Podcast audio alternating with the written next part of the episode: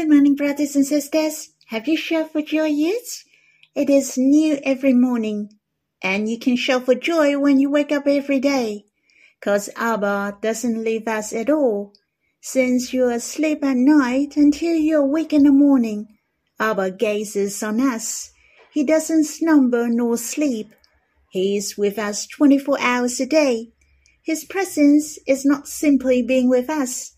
His presence is sweet, glorious, being with us closely. His thoughts to us, his love are initiating earnestly. Though we are asleep and don't have any response spiritually and physically, Abba and the Lord are still thinking of us and loving us. is overflowing towards us. We might not have any response, but they really enjoyed every moment of their presence with us. Brothers and sisters, shall we sing together in hymnal 2, Song 164, 24 Hours Presence? 24 hours presence with me. What a sweet and precious blessing. Who is so close to me but you? You're my presence help in time of need. 24 hours presence with me. I count on you, poured out my heart.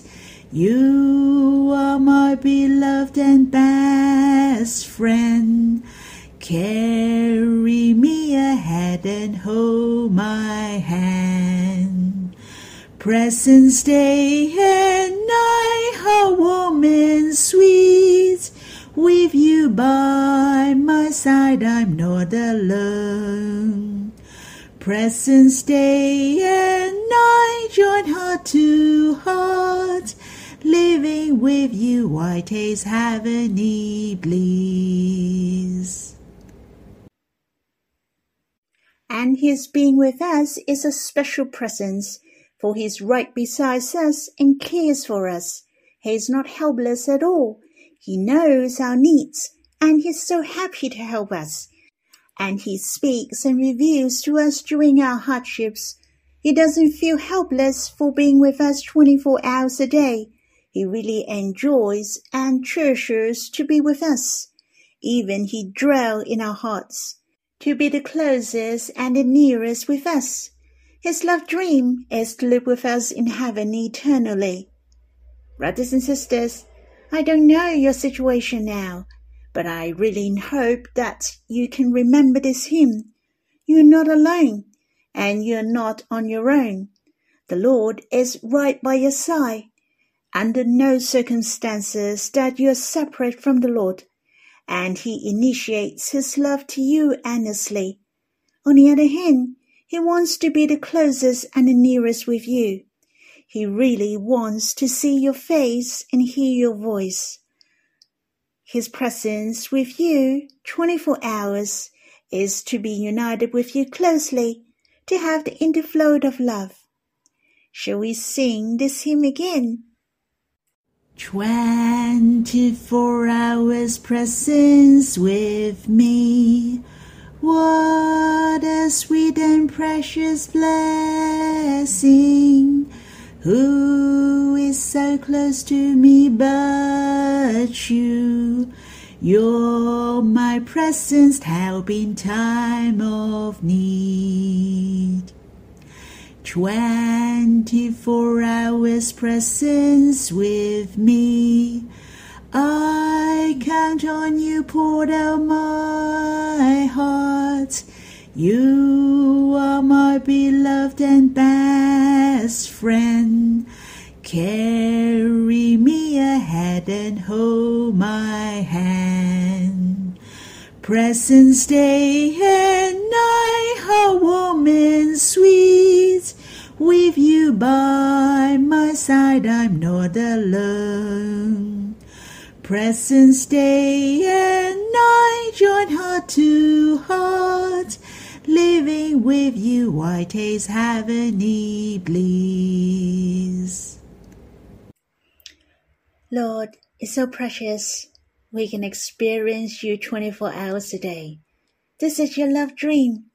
You accomplished the salvation so that you can live in our hearts. You long to have the fellowship of love with us, to be our living fountain. We can experience you are our bread of life every day. Today is filled by your grace. We can give thanks and praise to you in advance.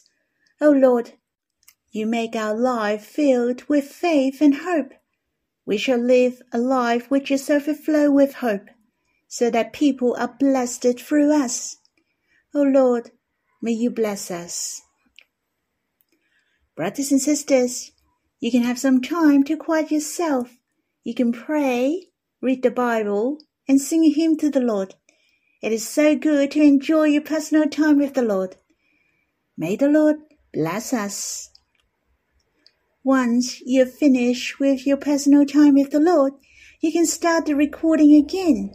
We can read the Bible together. Brothers and sisters, we'll read the, in the book of Genesis, chapter 26, verse 18 to 25.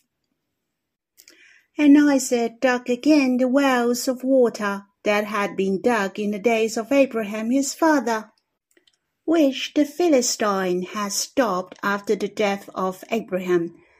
And he gave them the names that his father had given them. But when Isaac's servant dug in the valley and found there a well of spring water, the herdsmen of Gerar quarrel with Isaac's herdsmen, saying, The water is ours. So he called the name of the well Esek, because they contend with him. Then they dug another well, and they quarreled over that as well. So he called its name Sitnah. Then he moved from there and dug another well, and they did not quarrel over it. So he called its name Rehoboth, saying, For now the Lord has made room for us, and we shall be fruitful in the land. From there he went up to Beersheba, and the Lord appeared to him the same night and said, I am the God of Abraham your father. Fear not, for I am with you, and will bless you, and multiply your offspring for my servant Abraham's sake. So he built an altar there and called upon the name of the Lord and pitched his tent there. And there Isaac's servants dug a well. As you may remember, Abraham went to Egypt when he had encountered famine early on, and in the beginning of this chapter mentioned, now there was a famine. Isaac, might know that his father had chosen the wrong place when there was a famine at his time. So he didn't go to Egypt, but went to Gerar, a place where it was Egypt, but it was still in the land of Canaan. And God appeared and reminded him not to go down to Egypt, but stay in the land where he commanded him. God also promised him to be with him and would bless him. God confirmed with Isaac that he will establish an oath that he swore with his father Abraham. He would give the land to Isaac and to his offsprings. And Isaac followed the words of God and dwelt in Gerar. In verse 12 mentioned, Isaac sowed in that land and eased in the same year a hundredfold. The Bible describes as the Lord blessed him and he became rich and gained more and more until he became very wealthy.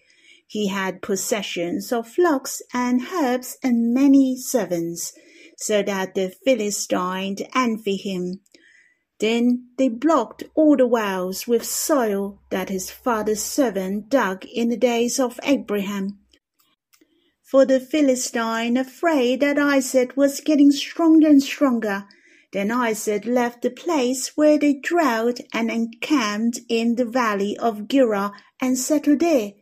The verses we have read was talking about Isaac dug the wells for the new place they settled, cause man and the animals need water. The servants dug the well in the valley, and they succeed. As you may know, it is not easy to dig a well, or it may not have water. In verse 19, they got a well of spring water. That meant the water was overflowing. This reminded me the Lord has become the spring of living water. He supplies and nourishes every day. God blessed Isaac and gave him the well of spring water. God bless us as well. He gave us the Lord became in him a spring of water welling up to eternal life. How precious! Abba, the Lord and the Holy Spirit dwelled in our hearts, so we can gain the supply of living water. Because of this well, the herdsmen of Gerar quarreled with the herdsmen of Isaac, and they said the water was theirs. Then Isaac named the well Esek, because they content with him. Seemed in Isaac's heart was unconvinced. Though it was the situation, he stepped back and gave this well to them. Then the servants of Isaac dug another well, but they quarreled over this well again. Isaac named the well with a meaning of amity. Again, Isaac left the well to them and moved from there. They dug another well. This was the third time. This time the people left them alone, and Isaac named the well Rehoboth, meant there was room. He believed the Lord has made room for them, and they should be fruitful in the land. Isaac was full of faith. Strange enough, nobody was fighting with them. In verse 23 mentioned, from there Isaac went up to Beersheba. We believe it was God instruct him to go from there. He thought the place where he could settle and be fruitful. Actually, God gave him a wider place. Then Isaac went to Beersheba as God commanded him. On that night, God appeared to Isaac and told Isaac his promise. God reassured Isaac again that his presence with Isaac and would bless him. As you can see from the verses, Isaac tolerated once again and didn't confront with the Philistines. Instead, he compromised again and again. I truly felt the restraint of Isaac, his endurance, or even he compromised. In my heart, I believe many people may not be able to do it, especially in the society nowadays. Many think they have to fight for their rights to the end. But the will of God was not so. And Isaac knew well God loved him and would bless him. God took firm measures to his covenant and his presence was with him. Hence, Isaac was full of faith towards his future. Here it has reminded me there was a saying from Brother Daniel a faithful man may not be successful outwardly, but what he did will not be in vain. All his doing are remembered by God. Seems those who put their trust in God will not fight for his rights or benefits, and seemed it was their loss. Actually, that's not true. Instead, it is the most beneficial, for God's presence is with us it is the greatest blessing to gain God Himself, not to mention just so well. Simply speaking, it is the streams of endless living water. Brothers and sisters, we shall never look at the appearance. Those who put their trust in God shall never be in shame. As a matter of fact, it is true. When they left Gerar and went to Beersheba, the king of the Philistines, Abimelech, his adviser, and the commander, they all went to Isaac. They testified and said, They have seen plainly the Lord has been with him. So they want to make a covenant with Isaac, for they firmly believed the God of Isaac would bless him, and nothing could hinder him. Wherever they go, they could dig a well. This incident has shocked the Philistines Hence, for their safety, they went from Gerar and came to Beersheba to make covenant with Isaac. So you can see the tolerance of Isaac glorify God greatly through this incident. Brothers and sisters, let us encourage each other. We are the witnesses of God in the world. We shall not afraid of losing. The most important is to be obedient to God, to manifest the glory of God, especially the love of God.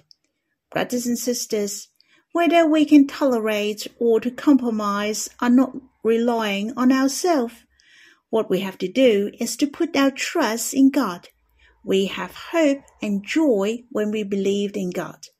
Then we can endure the hardship as like all those who have faith in God in all generations. For the joy that was set before the Lord Jesus, he endured the cross, despising the shame. I firmly believe when we put our trust in God, we can endure to the end joyously. The Lord is coming soon. What we endure will not be in vain. I like to say it again. A faithful man may not be successful outwardly, but all are not in vain. For the Lord knows all things, and he will reward us and praise us on that day. Lord, how precious you became a man for us. You endure the same as we do. You were treated unjustly by men. It's so precious, Lord. You endure all these for us in silence. O Lord, you love those who persecute you and did harm to you. You even knelt on the cross for them. Lord, thank you. You are the role model of love for us. May you help us to love those besides us. Help us to think of you always. Consider him who endured from sinners such hostility against himself, so that you may not grow weary or faint-hearted. Lord, thank you for being our fountain of living water in our hearts. You are our well of living water. You are overflowing in our hearts so that hope and love are overflowing within us. Lord, help us to desire for the living water, so that our hearts are nourished and touched. May you attract our hearts. Lord, help us to live out the life of hope and faith. May you safeguarding our mind, so that our spirits are on a high place like the eagles mount up with wings. Lord, May you bless us. Brothers and sisters, I hope you have time to quiet yourself and finish off chapter 26, to have some time to draw near the Lord. The Lord is the well of living water. We shall sit near the well and listen to his words to you. May the Lord bless you.